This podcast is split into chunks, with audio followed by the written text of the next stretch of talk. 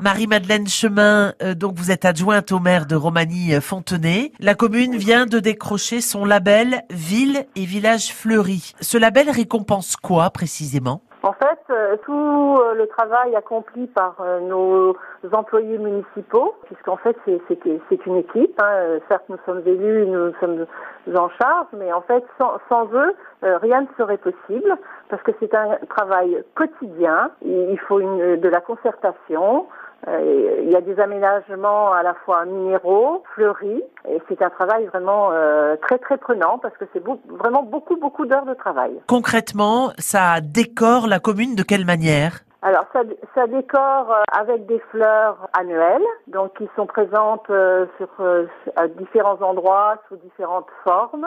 On essaie d'y intégrer par zone différents coloris et sur un plan également de fleurs persistantes, de façon à ce que la commune soit aussi euh, agréable en période d'hiver. C'est un argument d'attractivité, j'imagine, pour certains touristes qui recherchent euh, ce label Ville et Village Fleuri? En tous les cas, c'est ce que nous essayons.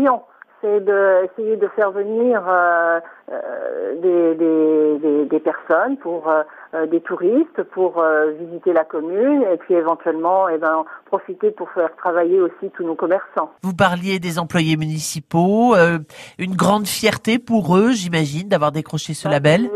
Tout- tout- en tous les cas, moi je suis très fière du, du travail qu'ils ont accompli. Merci Marie-Madeleine Chemin, adjointe au maire de Romagny-Fontenay. Merci à vous.